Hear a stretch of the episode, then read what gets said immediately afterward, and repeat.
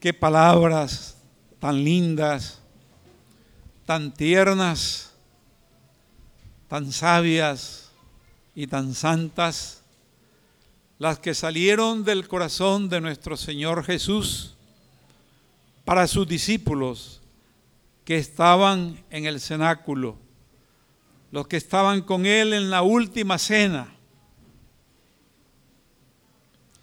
Y estas palabras llegan hasta nosotros hoy y nos interpelan. Nos hacen que las escuchemos con la disposición de ser obedecidas, así como fue también los discípulos. Padre Santo, a los que me has dado, guárdalos en tu nombre para que sean uno así como nosotros. Nada más y nada menos. Una unidad entre los discípulos como la unidad que hay entre el Padre y el Hijo Jesucristo. Yo les he dado la gloria que me diste para que sean uno, así como nosotros somos uno es decir, no podrán ser unos por sí mismos, por sus esfuerzos. Serán unos por el Padre, por el Hijo y por la gloria que el Padre le ha dado al Hijo.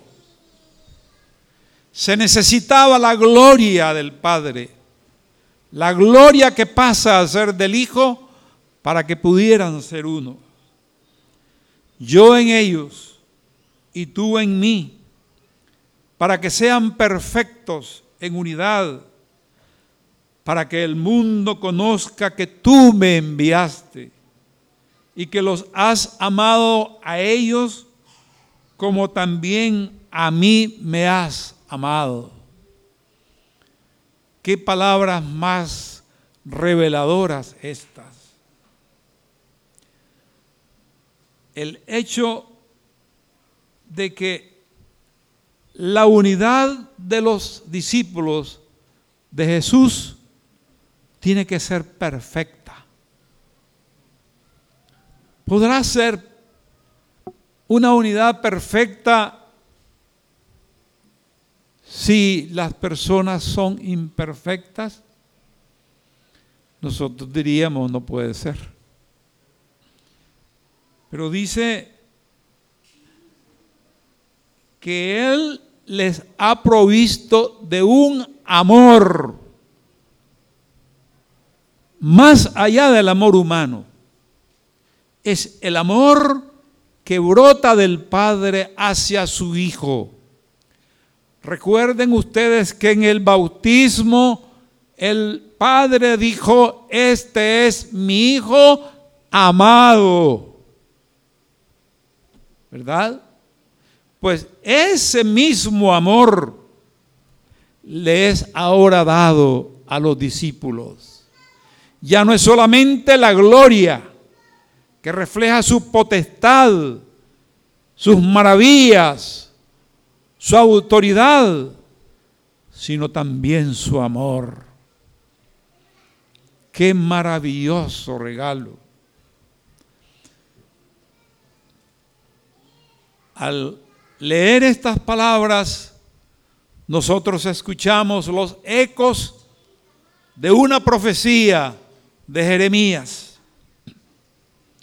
Y les daré un solo corazón y un solo camino para que me teman siempre, para bien de ellos y de sus hijos después de ellos.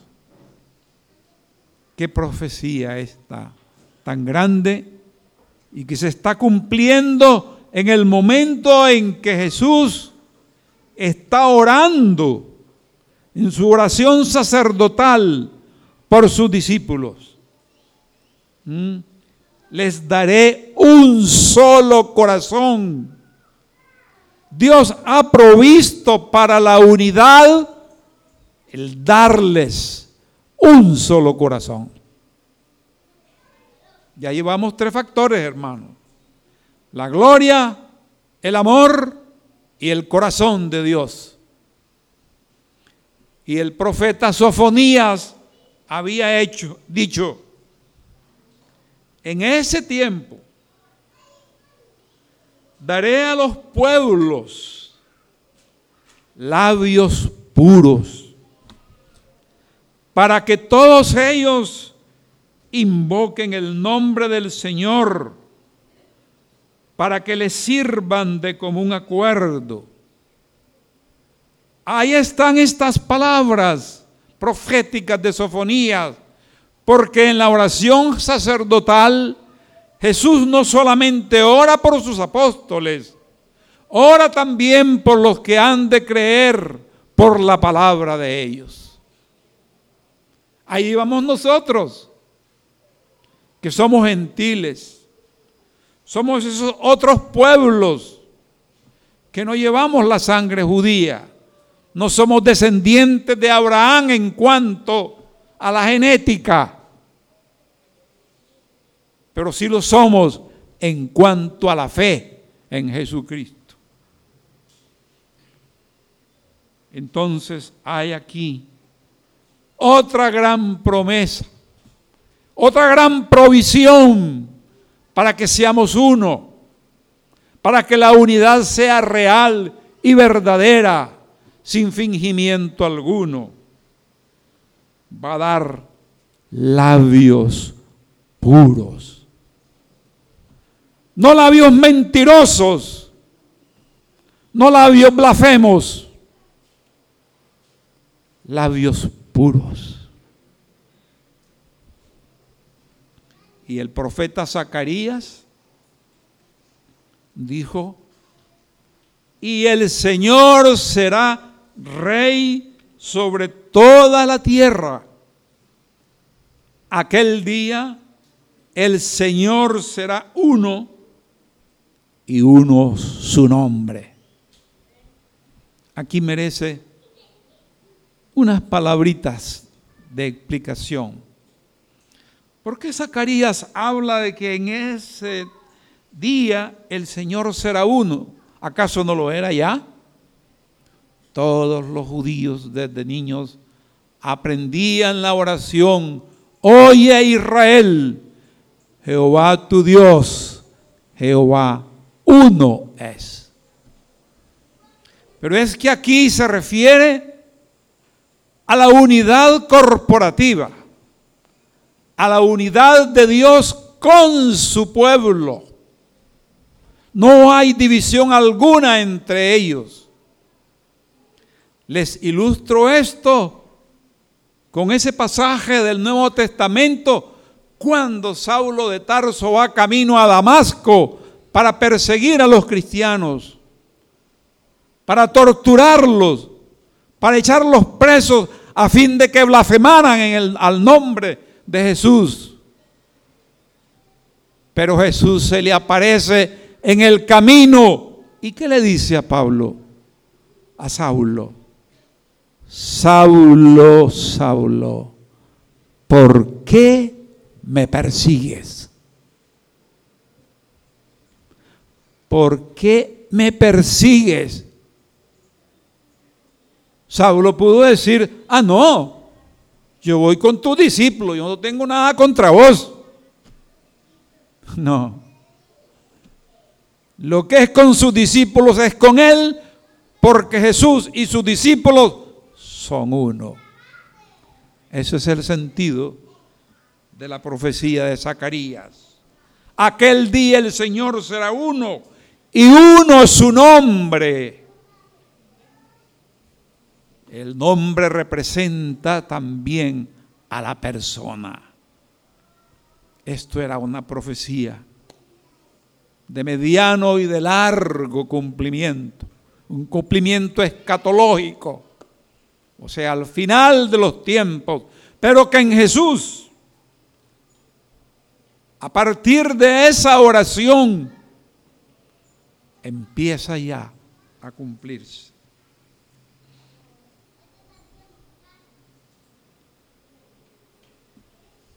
¿Cuántos minutos llevo? Diez. Vamos a resumir. Miren, cabe la pregunta. Y se cumplió esa oración que Jesús le hizo a su Padre.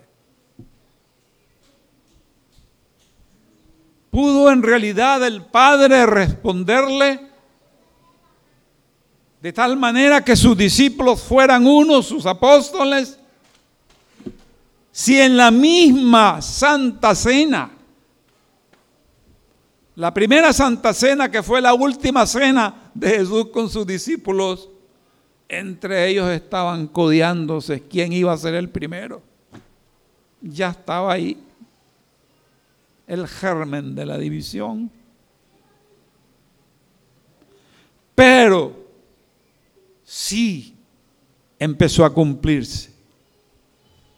Y así leemos nosotros los resultados de esto. Y es lo que encontramos en el libro de los Hechos. La vida de los primeros cristianos, Hechos 2, versos 43 y siguientes. Sobrevino temor a toda persona y muchas maravillas y señales eran hechas por los apóstoles.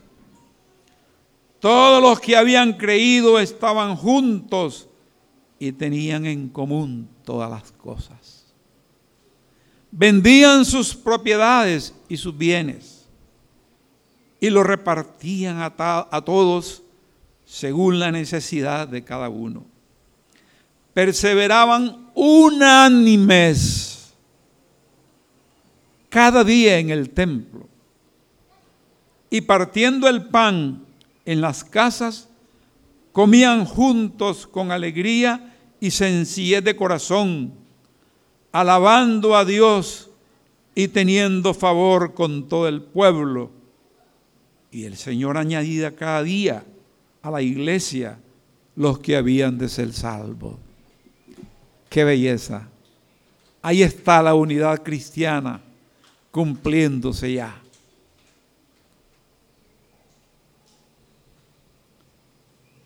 O sea, el Padre le responde y le responderá más tarde también. Aquí es lo que los teólogos dicen, es el ya, pero todavía no. Tensión cronológica. En el ahora ya empezó, pero sabemos lo que vino después. Las divisiones de la iglesia, cuando empezaron a paganizarse, cuando empezaron las herejías,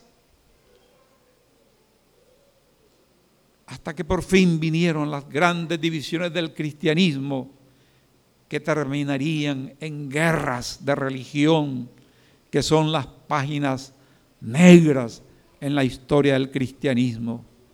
Quizás una de las mayores de ellas, la guerra de los 30 años en Europa, guerra entre protestantes y católicos, en esa era, en esa guerra de los 30 años, pereció la tercera parte de la población de Europa. Qué terrible. Pero la oración de Cristo sigue en pie y la oración de Cristo sigue en, en los oídos y en el corazón de su Padre, buscando como unir a su pueblo, a su iglesia. Yo quisiera, hermanos, decir que aun cuando el cristianismo esté bien dividido y no tenemos que andar buscando justificaciones a eso, pero sí, hermanos, aquí como iglesia local, como iglesia bautista Filadelfia, hagamos esa oración sacerdotal de nuestro Señor Jesús hagámosla nuestra. Que seamos uno. Ayúdanos, Padre, a ser, a que seamos uno. Así como tu Hijo oró en la última cena. Oramos nosotros hoy.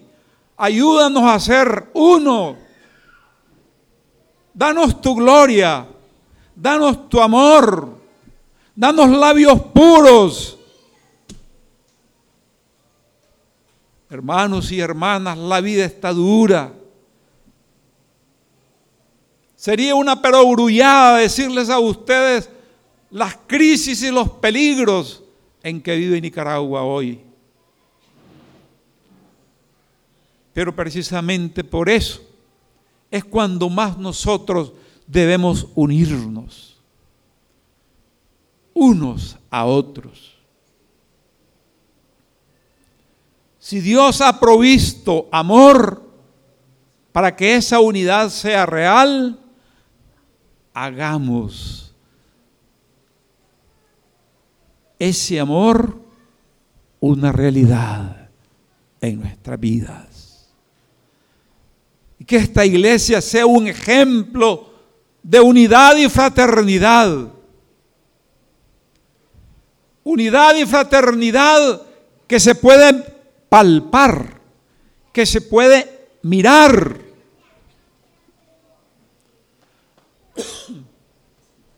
Cierto que somos uno en Cristo, somos uno. Hay un canto que así lo, dice. Porque todos hemos sido insertados en el cuerpo del Señor. Ya somos uno. Hay una unidad hecha. Cuando descendemos a las aulas del bautismo, somos crucificados juntamente con Cristo.